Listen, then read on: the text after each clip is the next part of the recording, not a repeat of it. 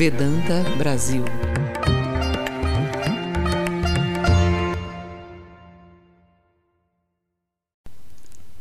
A unidade da existência. A unidade na diversidade. A unidade da existência é um dos mais importantes temas da Vedanta e um pilar essencial de sua filosofia. A unidade é a canção da vida. É a grande essência subjacente às infinitas variações existentes por todo o cosmos.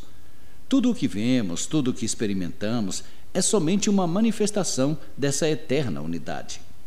A divindade, no centro de nosso ser, é a mesma divindade que ilumina o Sol, a Lua e as estrelas. Não há lugar onde nós, infinitos por natureza, não tenhamos existência. Embora o conceito de unidade seja atraente intelectualmente, ele é, todavia, difícil de ser colocado em prática. Não termos dificuldade em sentir unidade com os seres bons e nobres, ou com aqueles que já amamos. Também não é preciso muito esforço para experimentarmos um sentimento de unidade com as árvores, com o oceano ou com o céu. Porém, a maioria de nós reluta em sentir unidade com uma barata ou um rato, sem falar naquele amigo de trabalho desagradável a quem apenas toleramos.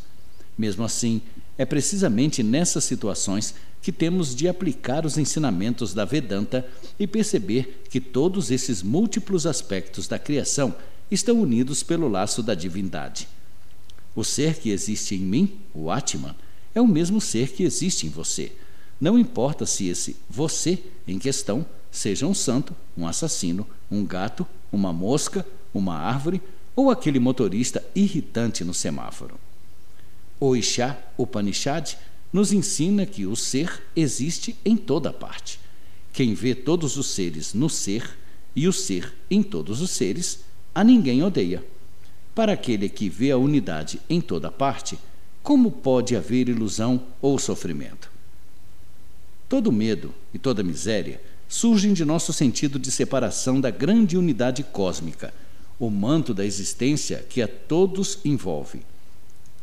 O medo surge quando há o segundo, diz o Brihadaranyaka Upanishad. A dualidade o nosso sentimento de estarmos separados do resto da criação é sempre uma percepção incorreta, uma vez que implica na existência de algo que não seja Deus. Não pode haver outro. Há um século, Swami Vivekananda afirmou: esse grande ensinamento, a unidade de tudo o que existe, que nos torna unos com tudo o que existe, é a maior lição a ser aprendida. O ser é a essência deste universo, a essência de todas as almas. Você é um com este universo. Aquele que afirma ser diferente dos demais, ainda que por um fio de cabelo, imediatamente se torna miserável. A felicidade pertence àquele que conhece essa unidade, que sabe ser uno com este universo. A revitalização de uma antiga filosofia. Ramakrishna, a ordem Ramakrishna, e os centros Vedanta. Como aconteceu com outras tradições espirituais do passado, a vitalidade da Vedanta tem sido periodicamente renovada por grandes almas, que infundiram vida nova às velhas formas. Na Índia do século XIX, Ramakrishna revitalizou uma tradição que afundava sob o peso de uma dupla carga. O hinduísmo, que se transformara apenas em um conjunto de dogmas e superstições, vinha perdendo crédito principalmente entre os jovens, ao mesmo tempo em que havia crescente investida de uma ocidentalização importada da Inglaterra. Não foram tempos felizes para a Índia, tampouco para o Ocidente. A ciência e a religião estavam com as espadas desembainhadas. Parecia inconcebível uma trégua e muito menos um entendimento mútuo. A rápida industrialização fez com que a vida humana parecesse sem valor. Aqueles bem cultivados laços que haviam mantido as pessoas e as sociedades juntas estavam irreparavelmente frágeis. Nessa época, a barreira entre Ocidente e Oriente tornou-se porosa, uma difícil adaptação para ambas as partes. Foi esse o cenário cambiante que enquadrou a era moderna, com todas as suas glórias e confusões. Ramakrishna nascido em um pequeno vilarejo de Bengal em 1836, poderia parecer a pessoa menos provável para iniciar um movimento espiritual moderno. Se Ramakrishna fosse o símbolo de algo, seria do mundo hindu antigo, existente desde tempos imemoriais. Frequentemente, inconsciente do mundo, em êxtase espiritual, aparentava mais ser um yogi vindo de outras esferas. Porém, ele era muito mais. Já quando criança, vivaz, travessa, cheia de alegria, Ramakrishna possuía natureza profundamente espiritual. À medida que foi crescendo, a questão da realidade de Deus impregnava-se cada vez mais em sua mente. É verdade que Deus existe? Se for, como poderei realizá-lo? Quando seu irmão foi residir fora de Calcutá para tornar-se sacerdote em um templo dedicado à Mãe Divina, na forma de Kali, Ramakrishna o acompanhou. Logo, ele mesmo tornou-se sacerdote da mãe Kali e toda a sua vida passou a ser um contínuo desejo de obter a visão da mãe. A intensidade de sua aspiração espiritual frutificou. Abençoado com a visão da mãe, Ramakrishna vivia noite e dia em comunhão com ela. Mas ele não se sentia satisfeito com apenas um dos aspectos de Deus. Tendo experimentado a unidade com Deus na forma de Mãe Divina, Ramakrishna buscou outras experiências espirituais. Mergulhou inteiramente na adoração das outras formas de Deus, como as encarnações de Rama e Krishna, seguindo cada uma das sendas até alcançar a divina união. Ainda assim, não estava satisfeito. Aspirava a ainda mais experiências da infinita natureza de Deus. Ramakrishna seguiu então o caminho rigoroso da Advaita Vedanta, o não dualismo, chegando em pouco tempo ao elevado estado de união mística com um aspecto impessoal de Deus, ou Brahman. Após percorrer as várias tradições espirituais dentro do hinduísmo, Ramakrishna praticou então o islamismo. Era algo inconcebível para um hindu brahmane do século XIX seguir as práticas espirituais muçulmanas, chegando até mesmo a adotar roupas e alimentação ao estilo muçulmano. Isso era algo impensável. Porém, Ramakrishna procedia de maneira natural e sincera. Não fez isso para promover alguma causa ou para satisfazer alguma curiosidade vaga.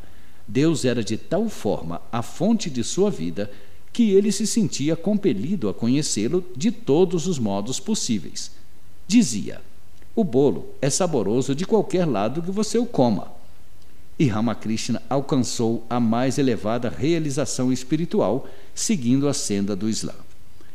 Não fosse isso suficiente para surpreender os que estavam à sua volta, ele passou então a fixar sua atenção no cristianismo.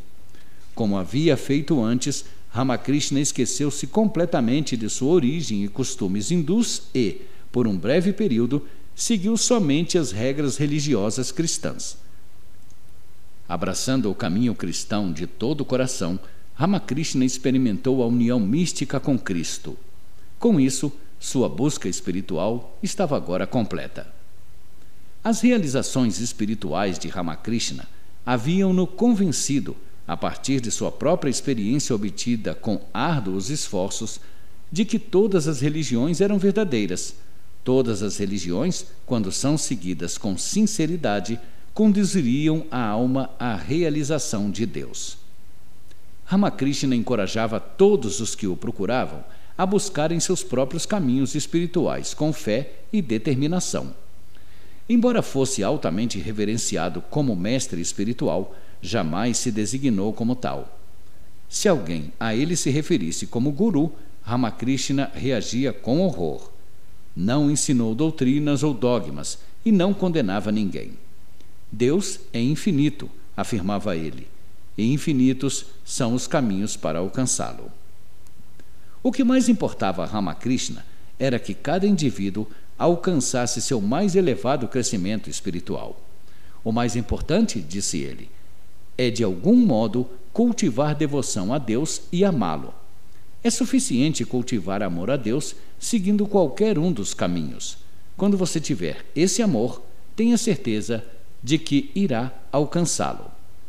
Devido à intensidade de seu anseio espiritual, sua família andava temerosa por sua saúde mental. O casamento, pensavam eles, faria com que ele se ajustasse. Sua família acreditava que ele fosse repudiar essa ideia, porém, ele de imediato concordou. De fato, chegou até mesmo a sugerir onde encontrar a noiva e em qual casa ela morava. Foi assim que Ramakrishna, aos 23 anos, casou-se com Sarada Devi, uma criança de 5 anos. A bem da verdade, de imediato devemos dizer que na Índia o casamento precoce era um padrão costumeiro à época e que a união em tais condições limitava-se às cerimônias. Ao completar 17 anos, Sarada deixou seu vilarejo natal com a intenção de conviver com Ramakrishna. Embora continuasse inteiramente absorto em suas práticas espirituais, ele a recebeu com afetuosa alegria e respeito. Não pareceu nem um pouco surpreso com sua súbita chegada. Imediatamente começou a treinar Sarada, não apenas nos exercícios espirituais, mas também em assuntos práticos, como armazenar os utensílios domésticos, como preparar pavios para a lamparina, como conhecer o caráter das pessoas. Nenhum detalhe poderia ser desconsiderado. Sendo um yogi, Ramakrishna sabia que uma negligência em qualquer área demonstraria uma mente sem controle. E uma mente sem controle nas tarefas caseiras também não teria sucesso na meditação. O relacionamento de Ramakrishna e Sarada Devi era único e profundo.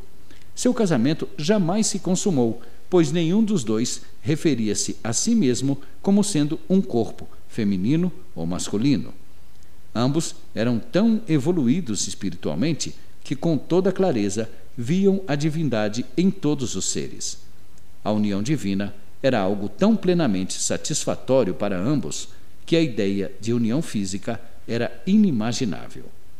Ramakrishna considerava sua jovem esposa como personificação da Mãe Divina, aquela que confere sabedoria.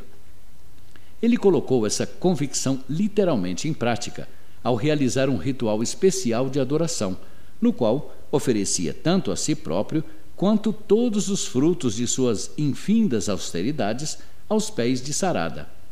Nesse estado de adoração, em profunda meditação, tanto o adorador quanto a adorada atingiram o mais elevado nível de união mística e divina.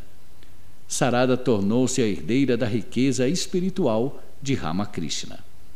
O papel das mulheres na vida de Ramakrishna é tão significativo que merece menção especial. O primeiro guru de Ramakrishna, o Baivari Brahmani, era uma mulher. Anos mais tarde, ele mesmo teve proeminentes discípulas. O ideal espiritual escolhido por Ramakrishna era Kali, a divina mãe do universo. Não importava qual disciplina espiritual ele estivesse praticando, ao final sempre retornava à atitude mística que particularmente cultivava, a de Deus na forma de mãe. Sarada Devi não era apenas sua esposa e discípula, mas também sua consorte espiritual e sucessora.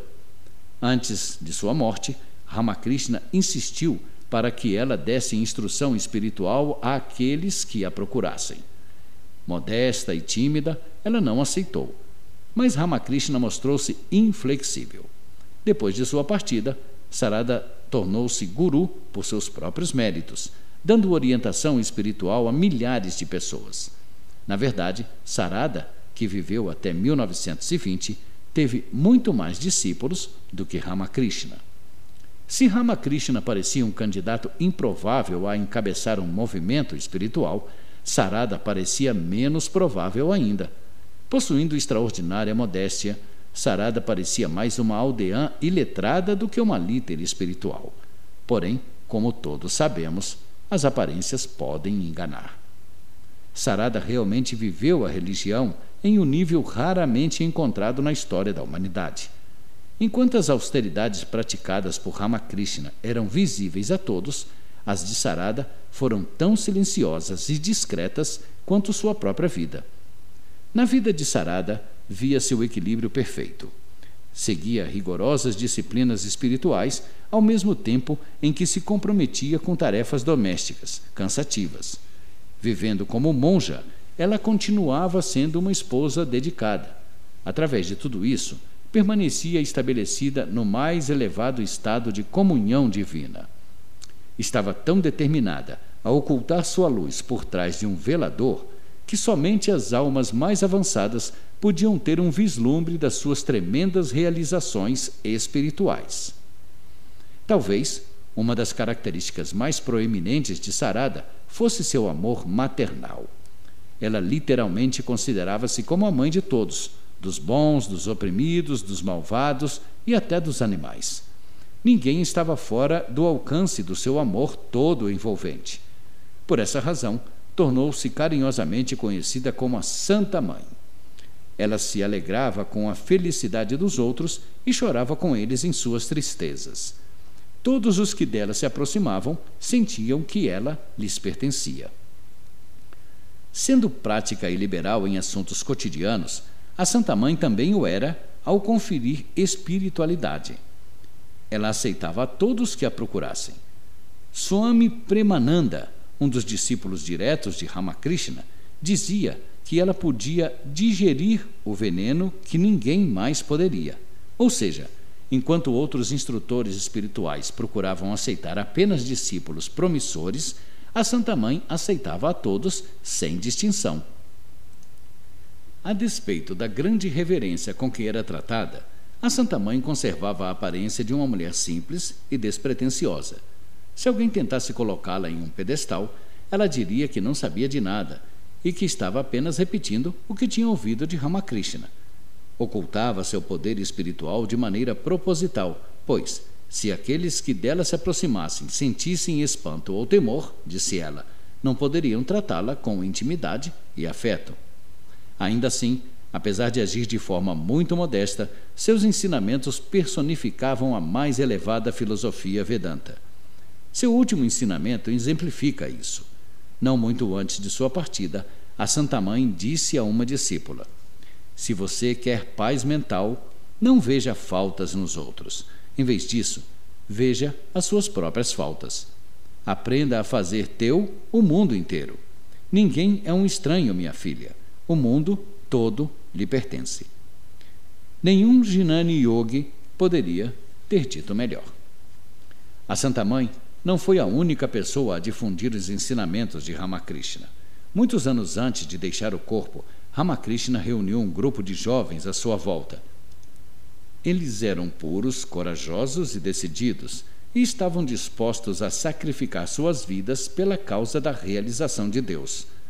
Depois que Ramakrishna deixou o corpo, Mahasamadhi, em 1886, esses jovens reuniram-se sob a direção do principal discípulo de Ramakrishna, Swami Vivekananda, e fundaram a Ordem Ramakrishna. Se Ramakrishna parecia ser a personificação das tradições espirituais da Índia antiga, Vivekananda incorporava os valores e conflitos do emergente século XX. Havendo digerido e absorvido a educação ocidental, era séptico em questões religiosas, vestindo capa de europeu.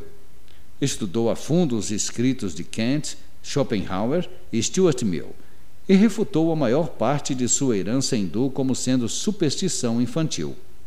Brilhante, ardente, tenaz e independente, nele não havia lugar para dogma nem autoridade.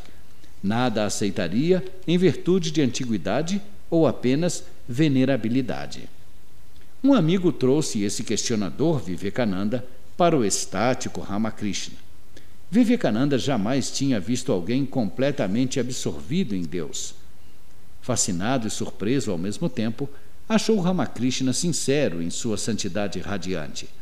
Mas uma vez que não pudera enquadrar aquele êxtase religioso em um de seus cubículos racionais, decidiu que Ramakrishna deveria ser um monomaníaco, mesmo que fosse, sem dúvida, um homem de personalidade gigantesca.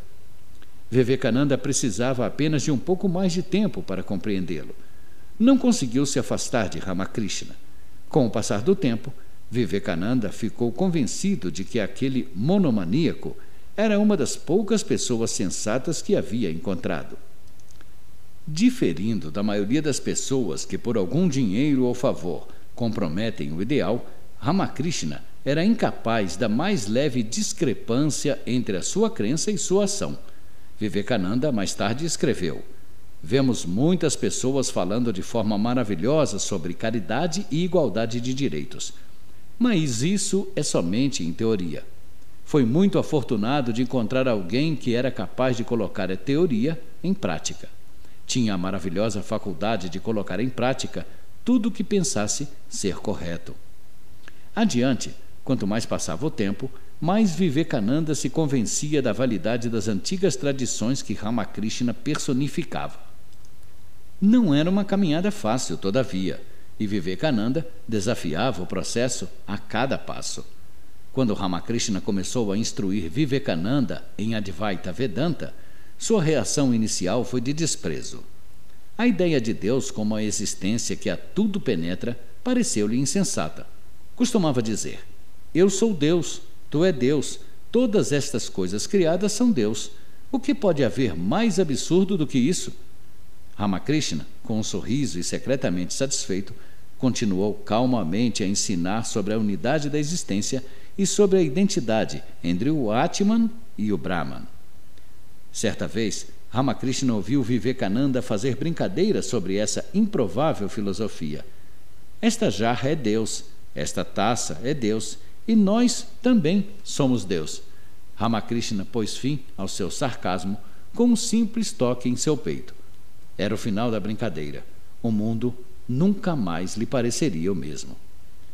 Vivekananda mais tarde recordou: O toque mágico trouxe imediatamente uma mudança maravilhosa à minha mente. Fiquei maravilhado ao saber que, em verdade, não havia no universo outra coisa que não fosse Deus. Quando retornei ao estado normal, compreendi que havia tido um vislumbre do estado de Advaita. Então, veio-me a ideia de que as palavras das Escrituras não eram falsas.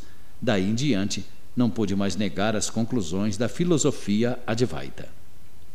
Depois dessa profunda experiência, a primeira de tantas que se seguiriam, Vivekananda não pôde mais duvidar de que Brahman era a única verdade subjacente à existência.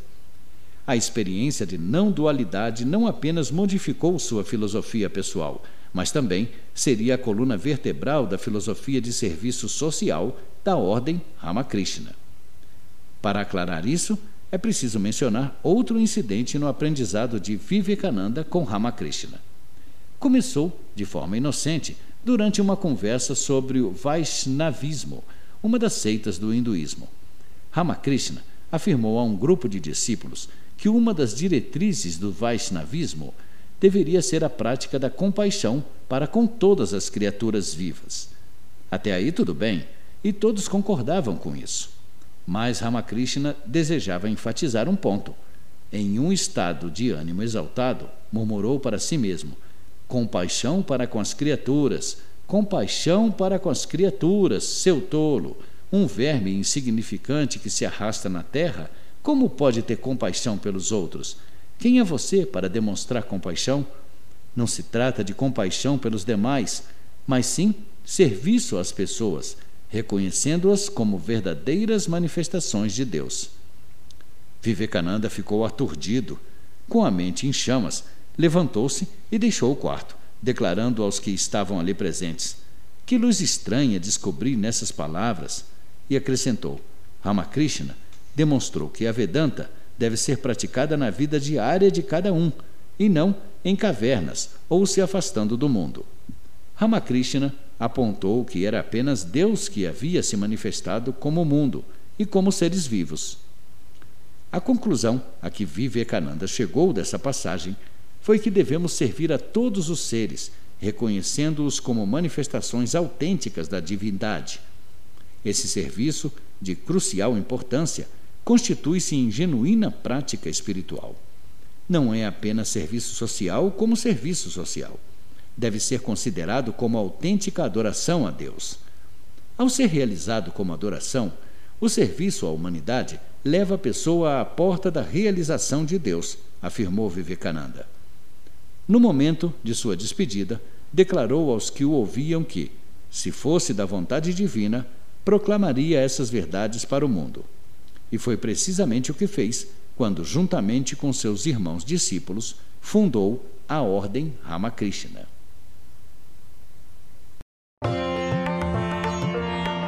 Vedanta Brasil